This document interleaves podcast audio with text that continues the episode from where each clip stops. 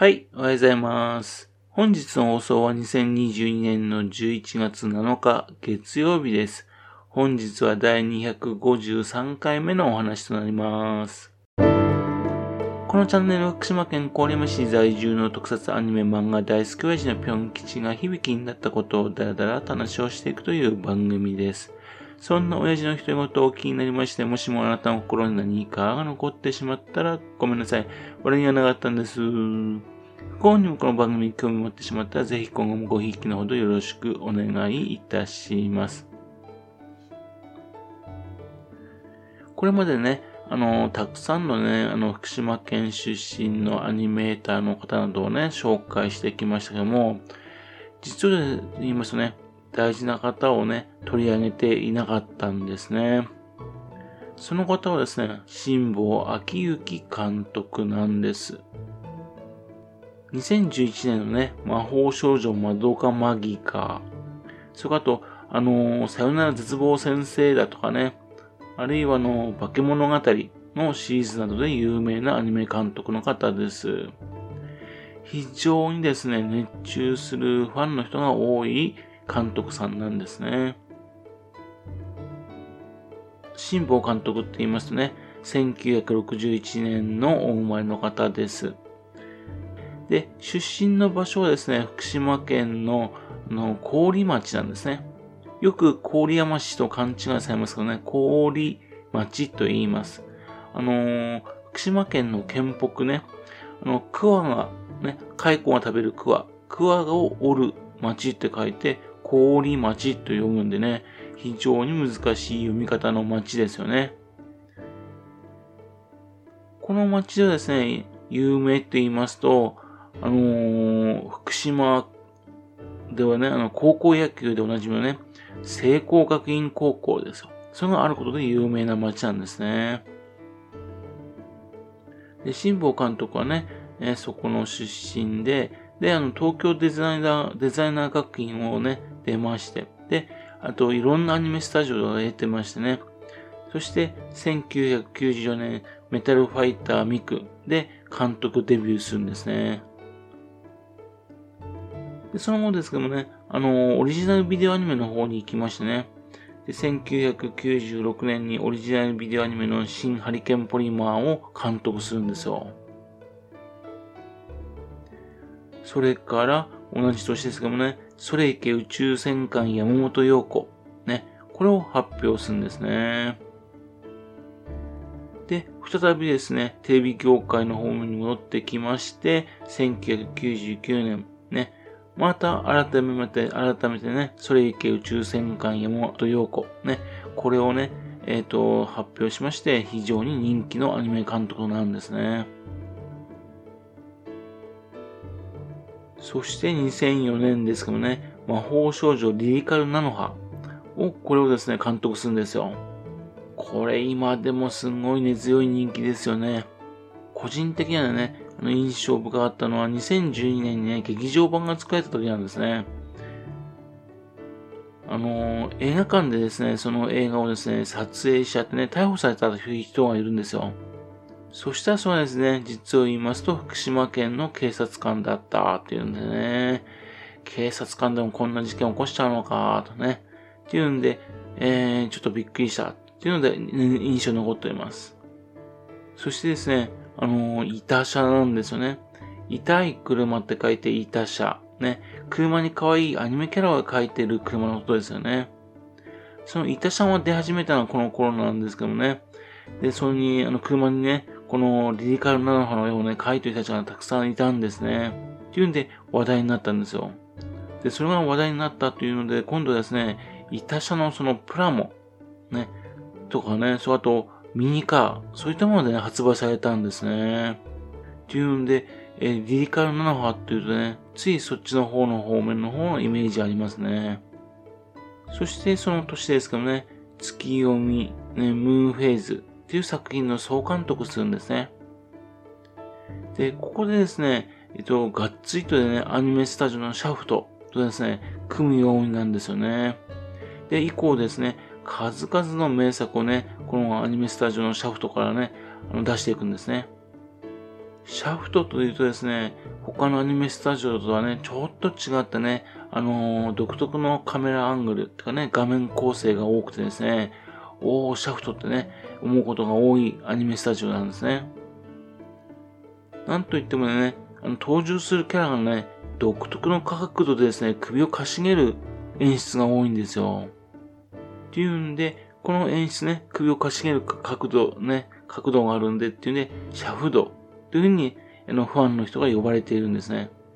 ですけどなんか残念ながらね、最近はそれね、減ったような感じしますね。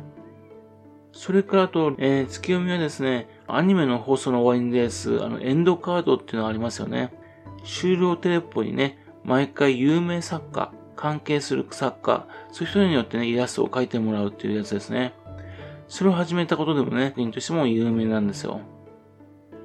それから2006年にはですね、ネギマを発表します。あの、現在国会議員となったね、赤松健さん。それはあの、週刊少年マガジンに連載していた漫画、魔法先生ネギマ。ね、これを原作としたアニメなんですね。赤松さんというとね、ラブヒナでも有名な漫画家さんですよね。というので、これも人気のアニメ作品となりましたね。で、劇場版もね、作られましたよね。そして2007年にはですね、ひだまりスケッチの総監督するんですね。青木梅さんのね、あの、漫画タイムキララキャラット、ね、そちらの2004年から連載中の作品をですね、えっ、ー、と、アニメ化したものです。のんびりとしたですね、のんびりとした日常系のアニメーションなんですね。その一方ですね、その年ですかね、さよなら絶望先生をですね、アニメ化するんですよね。よく組めた浩二さんの漫画をですね、アニメ化できたなぁとね、びっくりしたんですね。自分、あの、組田さんのね、作品ね、南国アイスホッケー部の頃からね、好きだったんですね。でもね、あのネタがネタだからね、これはアニメ化は無理だろうと思ってたんですよね。まさかアニメ化するとは、というふうに思ったわけですね。2009年になりましてね、あと化け物語。